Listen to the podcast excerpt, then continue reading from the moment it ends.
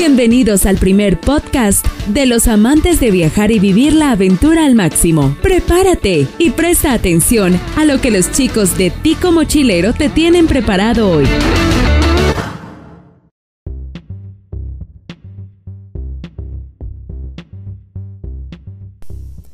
Hola, ¿cómo están?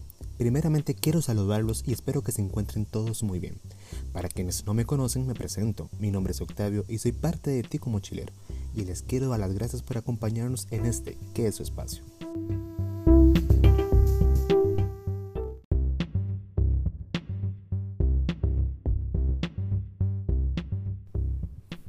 Y bueno, para poder dar inicio a esta temporada quería hacerlo con uno de los temas más importantes y es que no importa qué tan expertos seamos con los viajes, si será el primero o llevas muchos acumulados, porque dentro de la planificación uno de los detalles importantes, si no es que la meta de todos, es ver cómo economizamos, ¿cierto? Para poder disfrutar más del destino y de lo que podamos hacer, porque muchas veces pasa que deseamos ir y hacer el tour que nos recomendaron, cenar en el restaurante que nos dijeron que hay que ir, pasar una noche en el hotel más cercano al mar, entre muchísimas razones que hacen que el presupuesto deba medirse bien. Hoy conversaremos sobre compra de boletos a un buen precio. ¿Qué es lo que buscamos, pero no siempre logramos y fallamos en el intento? Encontramos muchas ofertas en distintas páginas y plataformas, pero nos da miedo una estafa o error. Para ello, decidí invitar y dar inicio a este proyecto a una persona que aprecio y con la cual comparto la pasión de la aventura y de los viajes. Y les aseguro que los consejos que nos dará le ayudarán con la planificación de su próxima aventura.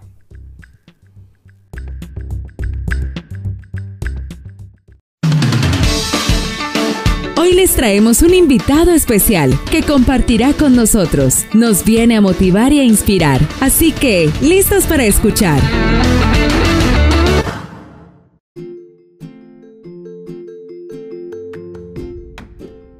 Y bueno, él es Edson. Primeramente, gracias por aceptar la invitación y ser el primer invitado. Edson, ¿cómo estás? Muy bien, gracias a Dios. ¿Vos qué, qué tal? Bueno, súper bien, por dicha. Edson, cuéntale un poco a la gente de dónde eres y cómo nació la pasión por los viajes. Claro, este, bueno, yo soy de la zona de Cartago, este, exactamente de Tres Ríos. Y la pasión por viajar empezó aproximadamente hace dos años. Este, siempre de niño tenía la ilusión de viajar, veía un avión en el cielo y decía algún día, algún día, y pues llegó el momento y, pues se dio. Claro, súper bien. Edson, eres un viajero frecuente y es por eso que quería que le cuente a la gente un poco sobre la manera de conseguir boletos a buenos precios. Me contabas que lo primero que haces es elegir el destino, luego de que lo, luego de que lo tienes, ¿qué haces? Ok, sí, este, bueno, el, lo primero que hago es ver el destino al que quiero ir y Ajá. luego procedo a buscar lo que es propiamente los, los tiquetes. Yo uso por lo general lo que es Expedia y Orbitz, que son como los dos buscadores este, buenos, en mi opinión. Claro.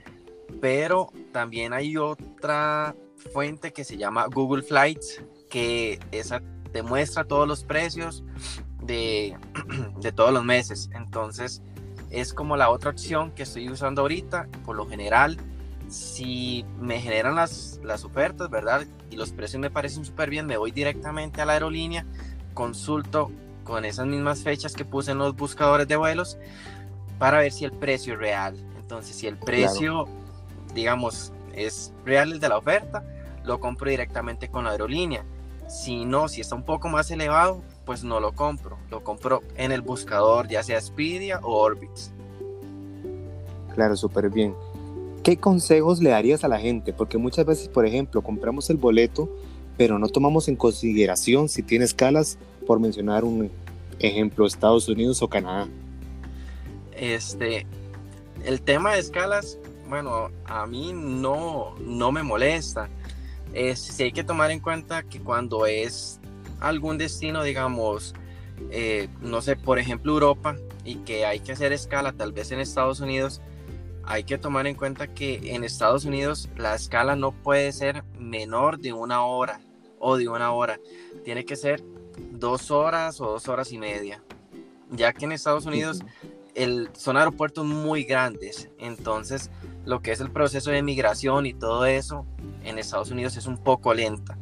Esa como puede ser rápido, pero las experiencias que yo he tenido haciendo escala en Estados Unidos, este, me he llevado más de dos horas este, para tomar el otro vuelo. Entonces es algo que deben, deben de tomar en cuenta. Y también lo que es el tema de las fechas este, o temporadas en el otro país.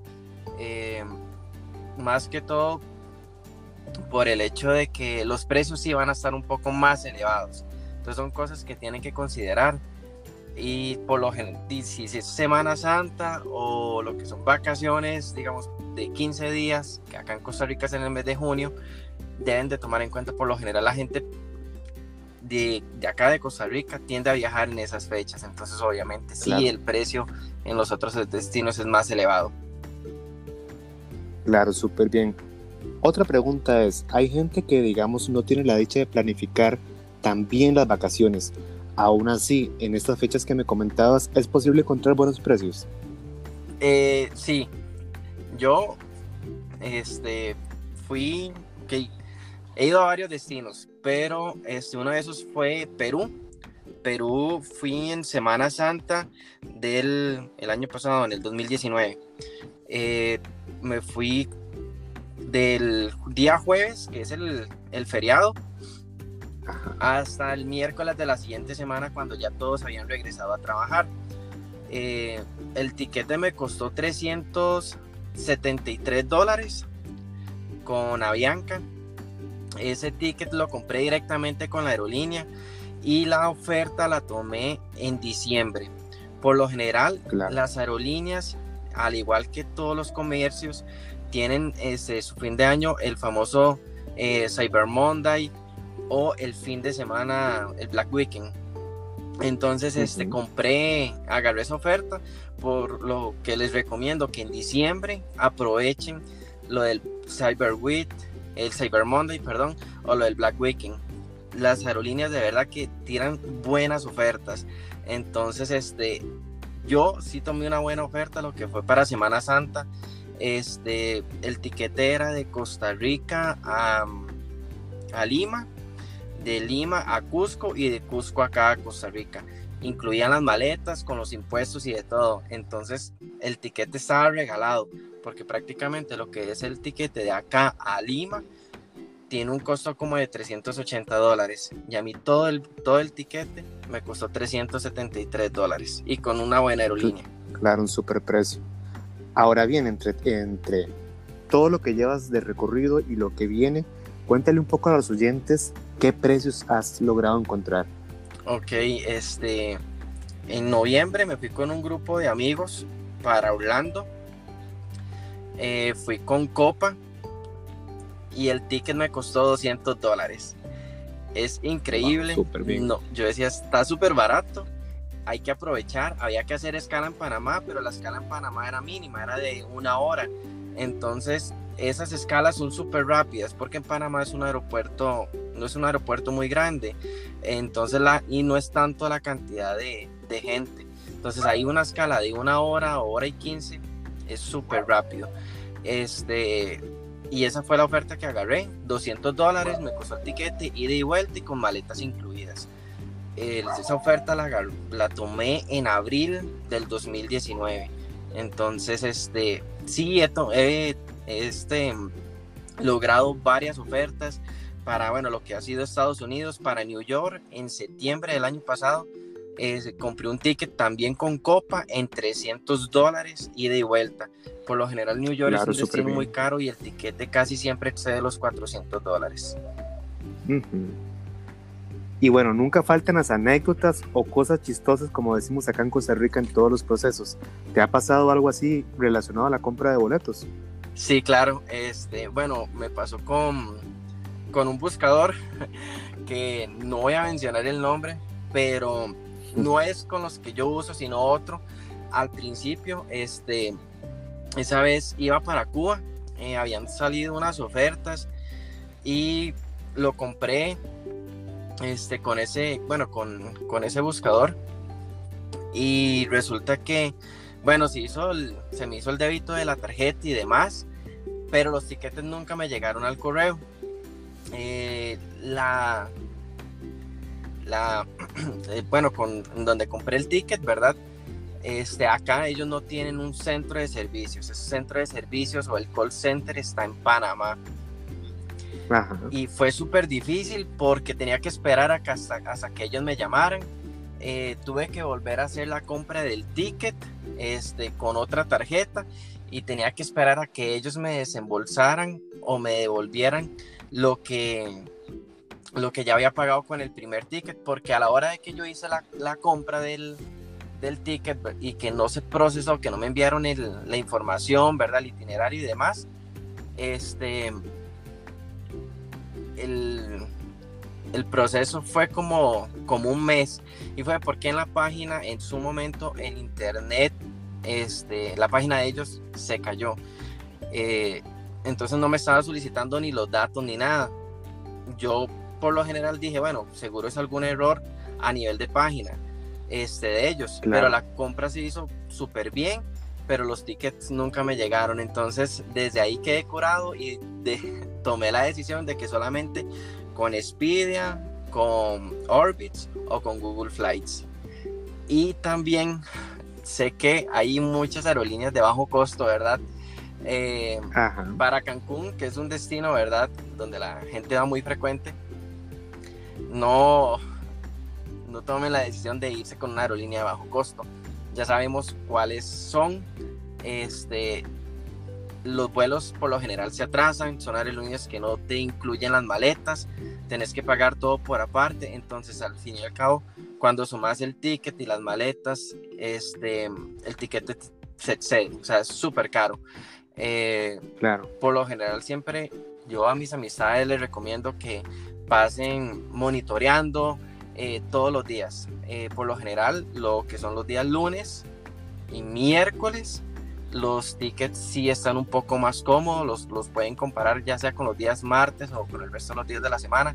Y también en la madrugada, este, eso no lo he confirmado todavía, dicen que los tickets sí son un poco más económicos. Interesante, claro, hay que probarlo. Sí, claro. Y bueno, para ir finalizando, Edson, y para mencionarle a los oyentes ¿Nos podrías enumerar a manera de resumen cinco cosas que hay que considerar si se desea encontrar el boleto de su viaje a un muy buen precio? Claro, este, bueno, primero, eh, elegir el destino al que quieren ir, ¿verdad? Que no sea un destino tan, también tan, tan caro. Segundo, tomar en cuenta las fechas eh, y el tema de vacaciones. En mi caso, eh, bueno, yo trabajo para empresa privada y solamente tengo lo que son 12 días de vacaciones al año yo hago cuatro viajes aproximadamente al año y si me preguntan cómo, si tenés 12 días de vacaciones, aprovecho lo que son los feriados.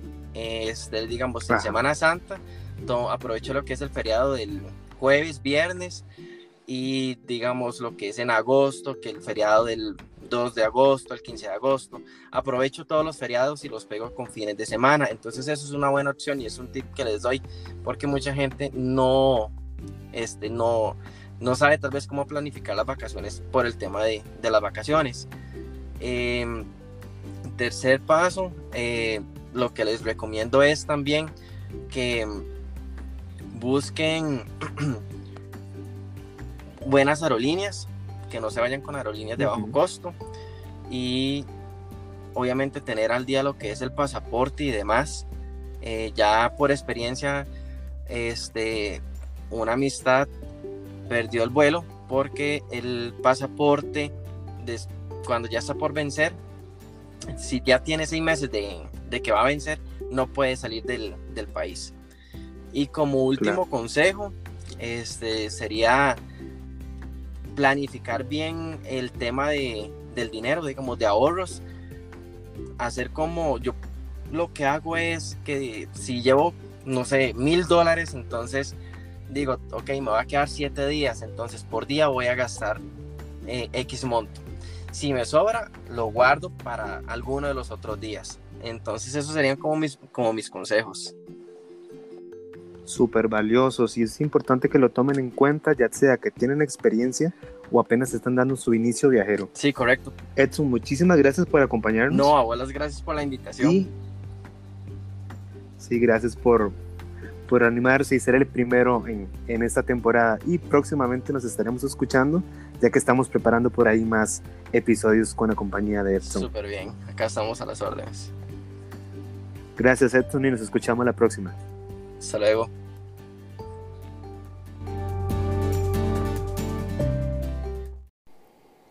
Gracias por acompañarnos y nos escuchamos la próxima semana en otro tema apasionante.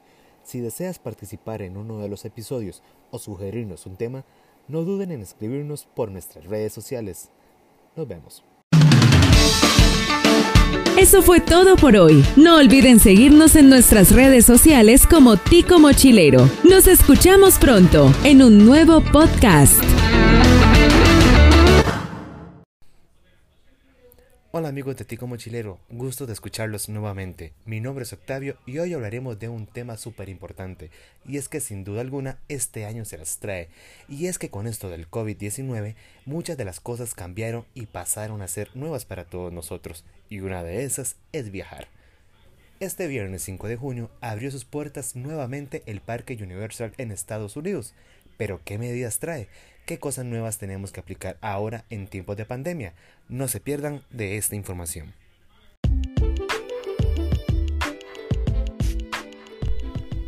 Hola viajeros, sin duda alguna es tiempo de cuidarnos y cuidar de nuestra familia, pero esto no implica que no dejemos de pensar en todos aquellos lugares que soñamos con seguir conociendo, coleccionando recuerdos y sellos en nuestro pasaporte. Mi nombre es Octavio y hoy hablaremos de cómo será viajar luego de la pandemia que atravesamos.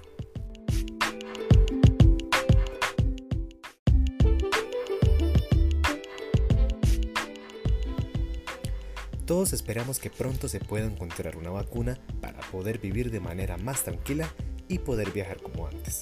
Aunque debemos de tener presente que debemos de acostumbrarnos a muchas cosas que serán de nuestro diario vivir y sean quizás de manera permanente. Pero ¿cómo será andar en avión? Hay aerolíneas que ya hacen de uso obligatorio las mascarillas durante todo el recorrido. Hay alcohol en gel para el uso del mismo y en vuelos internacionales algunas aerolíneas ya proporcionan muestras del mismo a los viajeros. Algunas, como una alemana, tienen los vuelos semiocupados, donde los asientos centrales no son utilizados, con el fin de mantener la distancia entre los mismos pasajeros. Estas mismas medidas conforme avanza la crisis se hacen más drásticas y es por ello que algunas contemplan modificar o suspender los alimentos y bebidas durante los recorridos para evitar aún más posibles contagios. No olvidemos los aeropuertos. En los mismos de igual manera se debe de utilizar el cubrebocas y en algunos contemplan que solo ingrese el pasajero. Las personas que normalmente llegan a dejar a los aeropuertos, como nuestros familiares, no podrán ingresar al mismo para evitar aglomeraciones.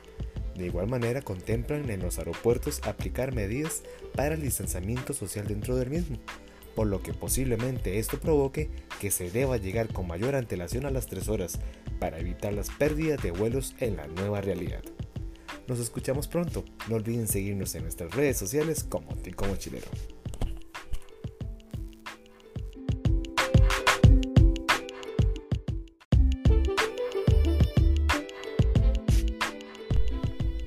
Hola viajeros, sin duda alguna es tiempo de cuidarnos y cuidar de nuestra familia, pero esto no implica que no dejemos de pensar en todos aquellos lugares que soñamos con seguir conociendo, coleccionando recuerdos y sellos en nuestro pasaporte.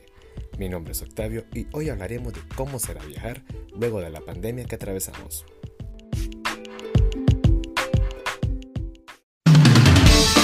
Bienvenidos al primer podcast de los amantes de viajar y vivir la aventura al máximo. Prepárate y presta atención a lo que los chicos de Tico Mochilero te tienen preparado hoy.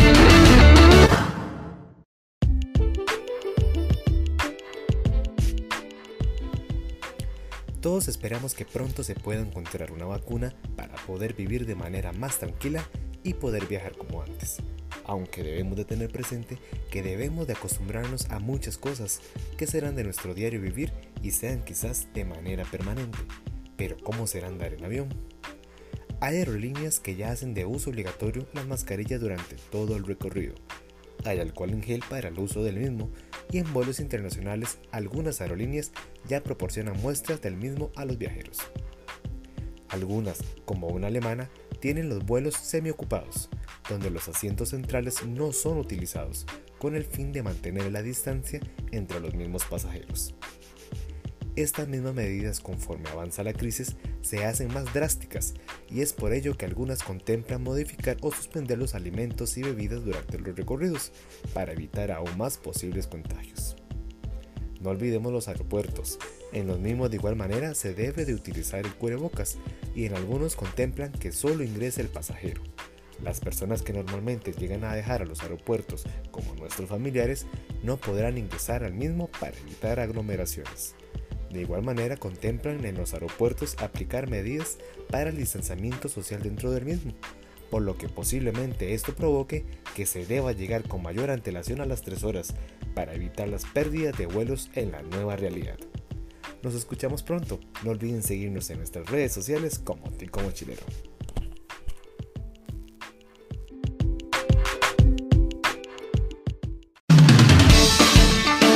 Eso fue todo por hoy. No olviden seguirnos en nuestras redes sociales como Tico Mochilero. Nos escuchamos pronto en un nuevo podcast.